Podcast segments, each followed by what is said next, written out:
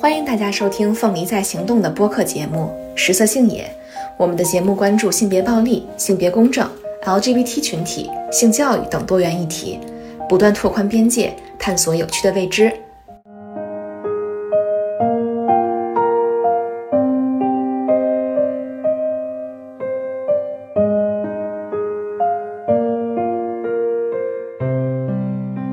大家好，我们这次活动举办的是城市务工乡村女性的深度访谈，呃，我是主持人郭佳，我现在是大一的学生，然后我的专业是数学。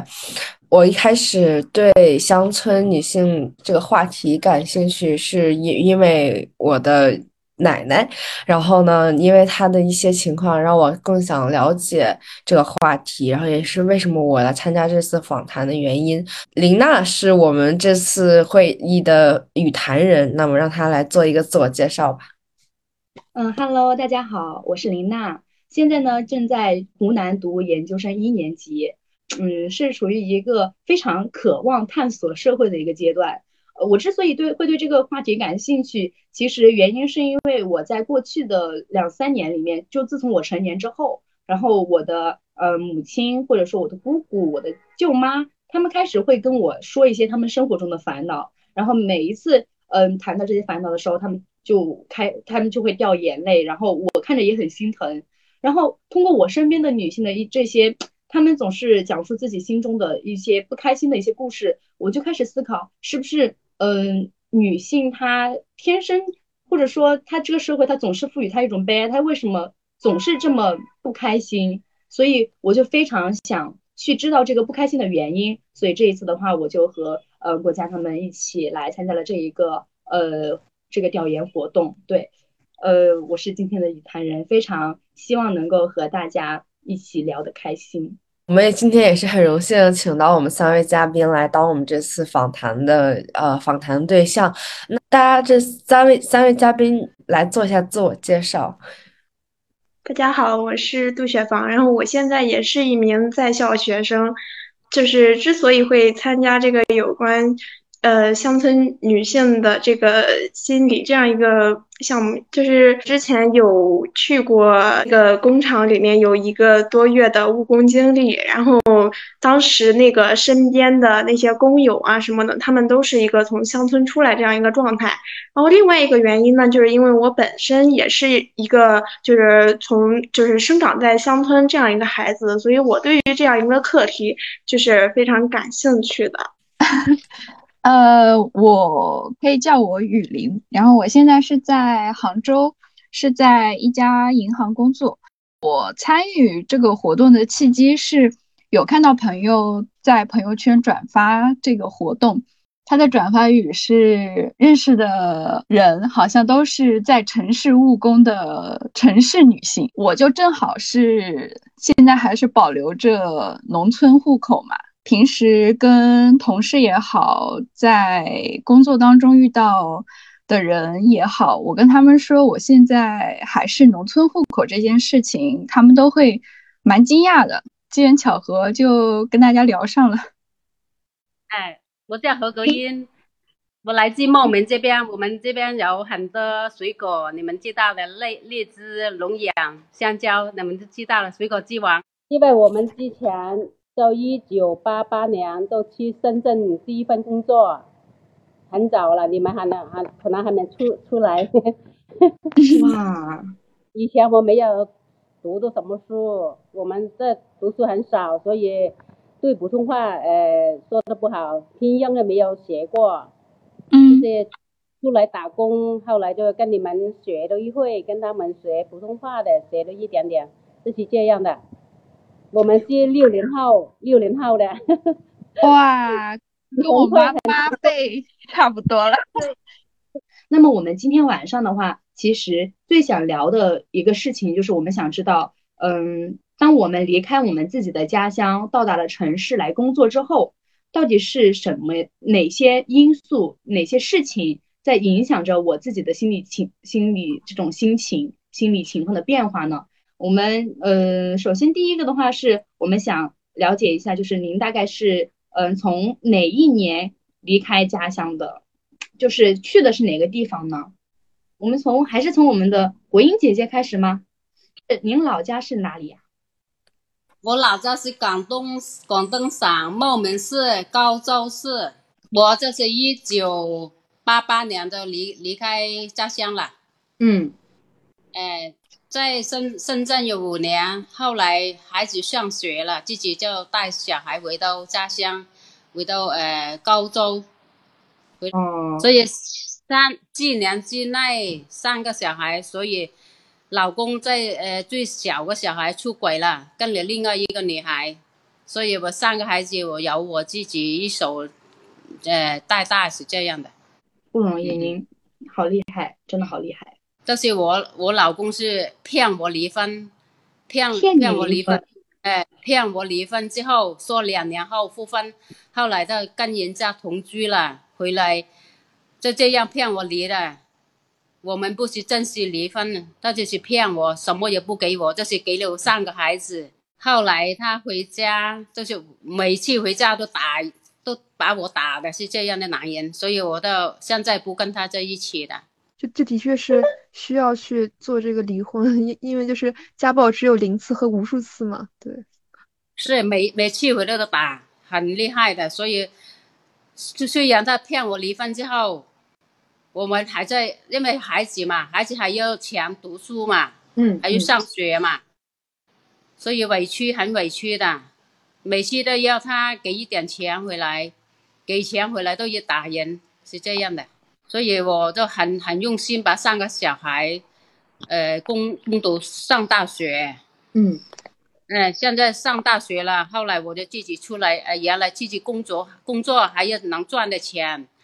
后来我出来工作，很努力去工作，我的工资也有，呃，刚开始有好几千、七八千，我都那时候很拼命赚钱的。哇，赚赚钱自己养自己咯，就是这样了。好勇敢，好勇敢，肯定，哎，日子也很艰难。嗯，是的，因为很多人都说，有像我这样生活下来很很很艰难的。但是您就把自己的孩子还是送他们上了大学，嗯，很伟大。孩子现在都不在身边是吗？不在，就是有一个人在家里。现在病了，就感觉到很孤独。现在病了一个月。您孩子他现在就是，嗯，他们就是都在外地工作是吗？是的，他们都有自己的工作，所以我们也不能去那边，因为他们都还没成家，还还没呃还没娶老婆，其他的没有，嗯，我也不去打扰他，是这样，自己能生活过就自己过吧，一切不容易。但是您就很厉害，然后嗯，至少就把孩子送出来了。现在也在自己工作这样子，是孩子这还可以的。我们听一下雪房，雪房，您刚刚是呃想就是对这个问题回答，您大概是哪一年离开家乡的呢？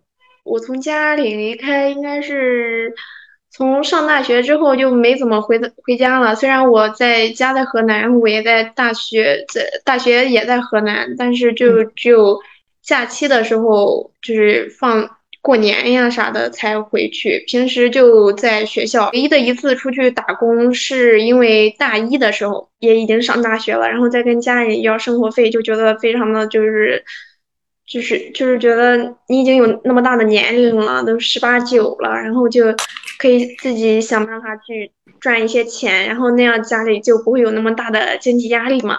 到最后就去了一个工厂。是二零年去的，当时我十九岁。工厂那个工厂在苏州，哦，苏州在是一个电子厂。正常时间的话是早上八点一直到下午五点，但是他每次到五点的时候，他就会让所有的人去签一个自愿加班的一个书面保证书，说是让就是说是自愿加班，但其实是每个人都要签，就是说每个人都要加班。就是我，我主要负责的工作就是检验一下那个电脑的笔记本电脑的键盘，看看它上面印的那个英文字母有没有错的，或者那个键盘有没有什么瑕疵，就容易脱落呀之类的。就是两个手指头戴着戴着手套，就这两个手指头，然后一遍一遍的在那个键盘的缝隙之间摩擦，就是它有多少键键多少行键盘，你就要刷多少次。因为通过你手指的摩擦，然后会感觉到它那个键盘的那个凹凸程度，然后还有就是呃容不容易脱落，就是如果它不是非常的就是牢固的话，你用手指一刷，它会脱落下来的。它那个白班正常的话就是八点到，就是加班加到十点半或者十一点。然后夜班的话就是下午六点，然后到第二天凌晨，呃六点还是七点来着，就这样一个状态。然后如果是白天的话，它是那个午饭时间是，我记得应该是半个小时，因为就是当吃饭的话，就是在那个工厂里面吃，然后它是一周是。七天，然后会工作六天，然后只有一天休息。但是因为工作一周了，然后我当时还就是上了很久的夜班，就一直都是夜班，连续好多天。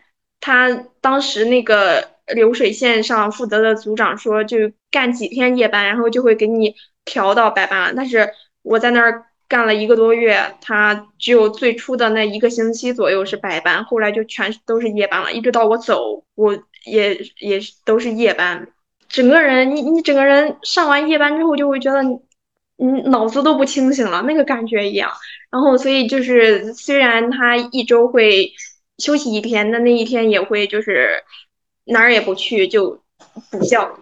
这个勤工俭学选的这个地方是蛮辛苦的。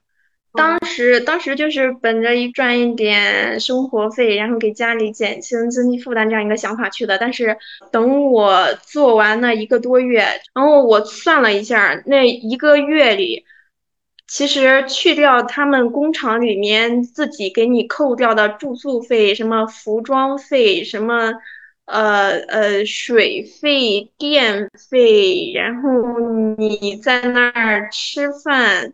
因为你是往那个那个卡里，往员工卡里充钱，然后你去他们食堂去吃饭，扣掉那个钱的话，其实你一个月也就我我当时一个月我就剩下三千多，然后我就觉得我可能是被中介骗了这样一个状态。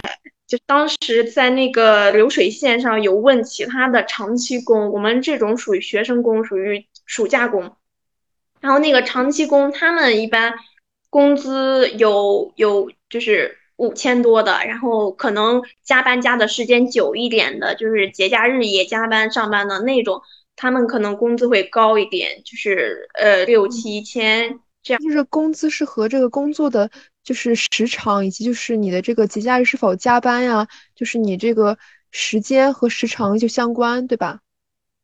对的，而且因为我们是那个暑假工，暑假工和那种长期工他们之间的工资。呃，工时费好像也是不一样的。然后主要还是还有就是我们的话是通过中介进去的，就是中介会从我们的那个工厂里来扣钱。但是这个具体扣多少我不清楚，因为他那个钱是由中介公司发到我们的银行卡上，而不是由那个工厂直接发到我们的银行卡上。嗯，那。就那您就之前就有签合同吗？对的，他那更诡异的是，我们在去那个工厂里面签那个什么呃劳务合同的时候，当时按照正规程序应该是签两份儿或者是三份儿，反正就是总之到最后我们手里要有一份儿。但是当时的结果就是他们全都收走了，我们签完之后他们全都收走了，一份儿都没留给我。所以其实这个法律保障是很有问问题的。对，因为我本身也是学法的，我当时大一，我也不懂这个，然后我也没学过。等我学完之后，我发现他们哪儿哪儿都是漏洞。但是，但是当时中介的态度就非常强硬，因为他们属于什么，就是假期了，很多学生都愿意去工厂去找一份工作。因为明白的，哎，那我们请那个雨林来发言吧。雨林姐，那嗯，您是哪一年离开？家乡去外面工作的呢？一三年从家乡出去读大学，然后一七年毕业之后就到杭州工作了，到一直到现在。二十二岁在杭州，那就后后来就一直留在了杭州是吗？对，因为在这边就一直工作下来了。我是呃，大学里就是学经济类相关的，然后刚开始找工作的时候，因为我不是在这边读的大学，所以大学的话不是在本地应届生的话，其实跨区域招募，除非是特别大的公司，可能你那个网上这种还好一点。我是嗯没有把握好当时秋招和春招的机会。特别是秋招，秋招它的招收比例应该是最大的，春招的话只是一个补招的过程，所以 你们大学毕业的时候可以注意一下，要把握好秋招的机会。呃，我就是因为错过了秋招，然后春天的时候其实已经临近毕业了，比较紧张了，但我又在那边生活了四年之后，我很确认我不想在我读大学的那个城市生活。所以我会觉得杭州更舒服一些，然后配套啊这种都更好一点，环境也更友好一点，外来人口也会比较多一点。我读大学那个城市，他们可能多少还是会有一点本地人的抱团情绪比较重吧。当时就下定决心来杭州找工作，那段时间会比较艰难一点。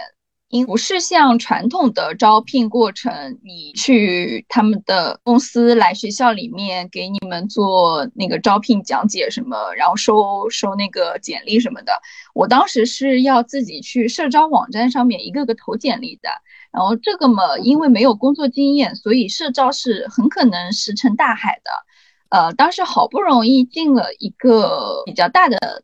地产公司的校招补招环节，然后最后也是拿到 offer 了，就就突然 HR 给我打电话说，呃，我们领导那边可能觉得人数还是够了，就不要新增一下子新增那么多新人进来了，因为对公司来说肯定是新人进来培养也是需要人力需要资源的，一下子就被砍掉了。然后那时候是我比较崩溃的时候，因为我。以为自己找了那么久工作可以找到一个落脚点了，结果还是临门一脚被排到外面去了，一下子又成了一个无业的状态。我又不想跟家里人开口要钱，因为当时也二十多岁了嘛，大学毕业的时候，家里供到这个地步了，再去开口要钱是很不好意思的。我当时是靠着大学里面打工啊、兼职啊、做家教啊什么的攒下来的那点钱在支撑生活，因为一到杭州就先要租了房子住下，再去慢慢面试什么的。然后这个工作机会一旦丢失之后，我就一下子不知道怎么办了。当时是。有这么一个心理状态的。后来第一份工作就仓促的就找了一个工作落脚落下来，因为要支撑自己生活的开销是最紧要的事情，所以有一个机会我就我就去了，是金融财务类的公司吧。是一七年，我记得是五千块钱一个月，就在我的同学当中不算高，就跟那些大学毕业之后留在那个城市。去校招单位的同学比起来的话，挺不好的。然后呢，我又是一个其实是比较要强的一个性格。就我在大学里面、高中里面成绩也不算差的，这个境地其实是有些不甘心的。单位工作了大概大概两年吧，在前那个单位认识的同事帮我介绍到了银行。是从银行最基层做起，当时还是没有编制的啊，一个外包的岗位，然后慢慢自己做起来，业绩做起来之后再转正，就一直在银行工作到现在了。哇，嗯，好的，谢谢分分享。嗯，就然后我想问一下，就那这样的话，其实您您是一三年就是先到一个城市，然后开始求学的，然后一七年是到了杭州去。是吗？嗯，那你从从一三年就开始在一个城市生活，那么就您觉得就是能不能适应呢？就从家乡到这个城市求学，我当时没有留在那个城市工作的一个原因就是他们当地我周末的时候跟朋友出去玩什么的，就感觉他们很习惯用方言沟通，然后我会很不很被排在融入进去，对对对，呃，然后。杭州这边的话，大家除非你是就是去那种本地人比较多的特定的场合，像菜市场什么的，人家可能会跟你讲普通话。大部分场合都是会讲普通话的，我会觉得环境会友善很多，会有更有归属感嘛？对，嗯嗯，是的。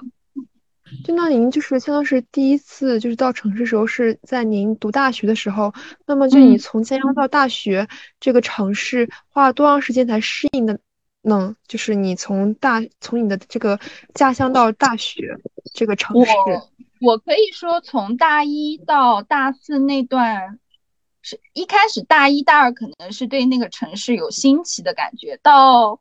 大四，我就是很确认自己不适合在那个城市生活，所以可以说从头到尾我都没有适应在那个城市的生活。直到一七年到杭州，然后一一九年到银行工作，然后稳定之后，我对杭州这边才会有归属感。就可能经济基础决定上层建筑吧，就自己工作稳定了，有一定经济条件了之后，呃，也不会觉得大家会用什么。有色眼光看我这样，嗯嗯，是的，是的，嗯，就那您这样其实是大学一三年就才第一次来到城市，然后后面换到了去杭州，对吗？嗯嗯嗯，好的好的，明白了。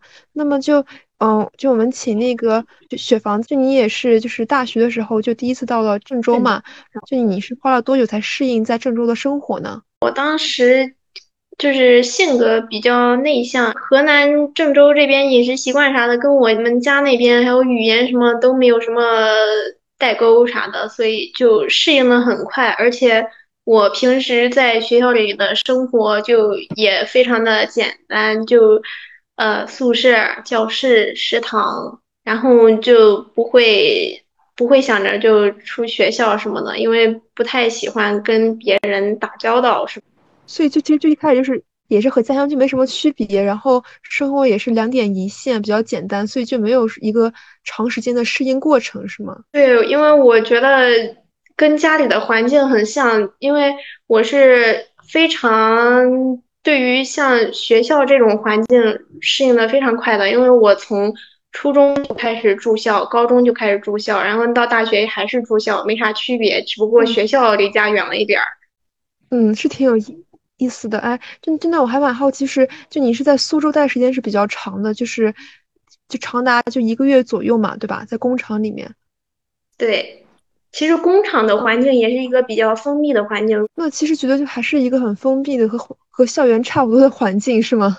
宿舍，然后食堂，然后如果如如果如果你本人没有想出去的欲望的话，你就呃还是没有什么。比较大的变化，你会觉得那个生活就非常的枯燥，然后你就按照那个流程去走就可以了。到了该起床的时间你起床，该吃饭的时间你吃饭，该去工作的时候你去工作，然后下班特别累，然后你回来跟舍友聊聊天，然后你就睡。你请那个呃国英姐姐，在你好，就我们想请您聊一下，就您第一次到城市是。呃，花了多久才适应城市的是这个生活环境？对，呃，我刚刚开始是去东莞第一次工作的。刚开始的时候是对那个地方很陌生，但是呃，刚开始又赚不了钱，呃，连生活费的很困难的。嗯，呃，对周围这去了三个多月，后来就不干了，做不了钱，真的连自己呃生活费、伙食费都赚不了，所以第一次去打工真的很很辛苦。那您第一份工作是做什么类型的呢？呃，去做那个毛织厂啊，毛织厂、毛线厂就是这样。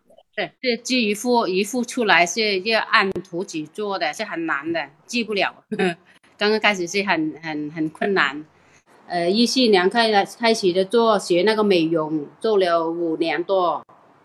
呃，五年多我都买了一辆车几十万吧，呃，那个时候也不错。后来我和老公，我老公就是我在我家乡的，他出去找我是这样的。那些小的小的认识我，看到我出去打工了，就是把我带走的，是这样的。嗯嗯，那您就是到东莞，到东莞以后，就您觉得就就能适应吗？呃，不适应，各方面的不适应。就是就是就您就一直都不适应在东莞生活，然后后面又去了深圳，对吧？嗯，是我呃，就是是前夫，就后来在我家里看到我出去打工了，就去找我了，所以一起呃去了深圳。深圳几年，哎，去深圳几年，后来就发生的事就呃不敢想了，就是这样的。去深圳住了有多久呀？大概五年吧，左右吧。五年，哇，真的已经很长了。那这五年，就你觉得，就是花了有多久时间才适应在深圳生活呀？我们那个时候的三个小孩了，四年，四年，呃，五年，后来就呃，我也不知道看，呃，同另外一个女的一起了，我都不知道。后来呢，我我就回家，回到我们高州，呃，后来他跟儿子回来骗我离婚，就是就这样了。您在深圳的时候就是有工作吗？因为我们做生意的，和前夫做生意，也带小孩，我们也做生意，有有奶奶带，我们就去做生意的。那您觉得就就您能就是兼顾吗？就是又要照顾家里面，又要照顾这个工作，就是就你觉得就就能？照顾得来吗？这两边，嗯，就是照不过来啊，所以老公的出去找的女人了，都不知道啊。到一一二零一四年到现在，我都很拼命工作，到现在就累累的病倒了。这八年了，嗯，是的。哎，就那您觉得就是？就是在您这么长时间的，就是工作过过程中，有没有什么那种重大的转折点？就我听下来的话，就是您开始是一九九八年，呃，一九八八年到了那个东莞嘛，后面过了一段时间，是丈夫过来和您一起到了深圳，深圳待了五年。就是这个转折点是因为是和家庭是息息相关的嘛？就是这个转折点是和你的家庭是关联度很大，是吗？就是因为家庭会不停的去变化，嗯嗯。我这个家庭很麻烦的，因为是一个大家庭，我我我老公有三兄弟在，全部都是在一起生活的，钱钱那方面，钱做生意那方面的钱不不到我们手上的，这些爷爷奶奶管的。嗯哦，所以老公都出去找女人，家庭呃他就不用管，是这样的。所以我最失败的是自己什么也不懂。哪里？您您不失败了？您您带带带大了自己的三个孩子，然后现在还有自己工作，非常的独立。都是对，是的。您这哪里是顶半边天啊？你顶了一片天。没有，我真的很感觉对不起孩子，真的对不起孩子。孩子呃，因为我妒忌这个现在家庭家里破碎不好啊，没有一个完整的家给不了他，是这样。我觉得就那也不是您的原因。对，是的，这个是男方的原因，就不是您的错。因为是丈夫有问题，对的，我觉得你的选择很对的，就是不应该复复复婚嘛。对，我的责任也很大，所以我很嗯很内疚的，真的是很对不起孩子，我这生真的是。但是就您做已经很好了，对，就您做已经就很优秀了。嗯，真的我们想问一下那个雨林，就您是怎么看待这个生育、婚姻？和这个工作的，就比如说，如果有一个天天秤摆在就您面前，左边是孩子和家庭，就是一个小家庭，可能是丈夫啊、孩子和你这个三三口家家庭；右边是工作，然后就您有六个砝码，就你会怎么分分配呢？就是左就左边放几个，右边就放几个。我目前的想法是，因为我现在也是未婚未育的状态，可能会不考虑要孩子吧。我高中还是在老家读的嘛，我感觉跟我的同学们聊起来，男我发现男生的婚育速度比我们这些女生快好多啊。他们大多数都已经结婚，然后在小县城里面买个房啊，呃，小日子过得挺幸福的。但是女生，哎，对，然后女生的话，好像生育意愿不是很强烈。我好像不是很喜欢小孩子，我不确定能对 另一个生命有有那么大的责任感吧，所以我现在是养了一只猫，然后自己一个人租了个房子，就觉得过得挺好的。我甚至想着，就我房东把这个房子卖了，然后，然后，然后我就想，这个房子要不我给它买下来，然后我就在这儿过一辈子算了。我我是有这种想法的。是挺有幸福感的生生活的，对。就那就比如说，那左边是你的猫猫，你的猫猫也就也像个就小宠物嘛，就像个小孩一样的嘛。那如果就左边是你的小猫，右边是你的工工作，嗯，真的你有六六就你有六个砝码，就你会怎么分分配呢？左边是猫猫，右边是工工作？对，那我肯定是各三个各一边的，因为我工作就是为了、为了自己的生活好嘛。对，为了 为了生活好，然后小猫又是我生活当中很重要的一部分。像包括上海现在不是那个物资什么挺紧缺的嘛，我今天就除了自己冰箱里面囤了一通东西之外，我就是想着猫粮、猫砂要给它先备足了。那您平常工就是就工作的话，就加班多吗？就忙吗？一般是工作就每天要多长时间？是八小时吗？那种？嗯，我们基本上是工作还比较规律的，偶尔可能会有比较大的客户需要一下子让我们集中精力去做一个融资的话，会高强度的工作一阵，然后又会空一阵，呃，就是会有一个波动的这么一个工作状态。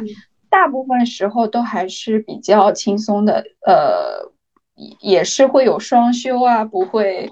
呃，像互联网公司那么累，九九六是吧？嗯，啊，真真的能冒昧的就问一下，就是那每个月回家，父母会不会催催婚啊？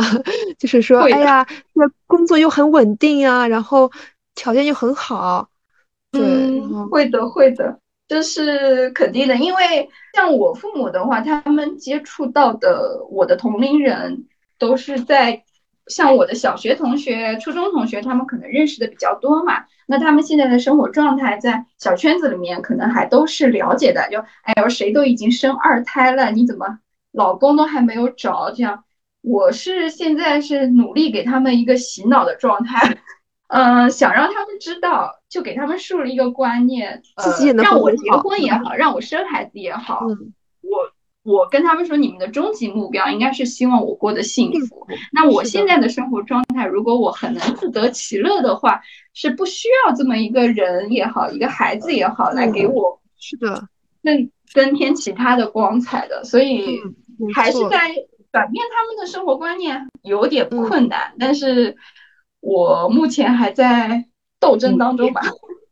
嗯，是的，就不过就还好，就你们还有个距离空间嘛，就不是那种在一个很就是很就很近的空间，这样它矛盾相就相就就相对来说是比较淡化一些。对，对，是的，嗯，所以在城市里面生活也是给自己一个有逃避的一个空间吧。我跟一个很要好的一个朋友，他。之前就是买了一辆车，我就说你为什么不先买房先买车？然后他说我买房现在经济压力不允许，但是买车就是很需要一个自己的空间。然后买房不允许的话，买车也算是给自己制造了一个空间。所以他跟我讲到这点的时候，我还是挺感同身受的。就是我们经常会自嘲自己是小镇女孩，但是靠自己读书也好。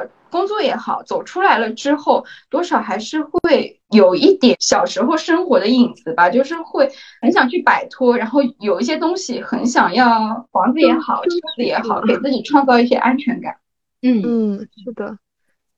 但是我觉得，就你的选择都是都很切合自己的这个价值观的取向嘛，其实是很不容易的，就能坚持下来。对，因为这个在一个这个就这么怎么说，就是一个潮流中，你要去坚定的去立，就立在那，就不会被摇摆，其实是很不容易的。对，对，是的，很厉害。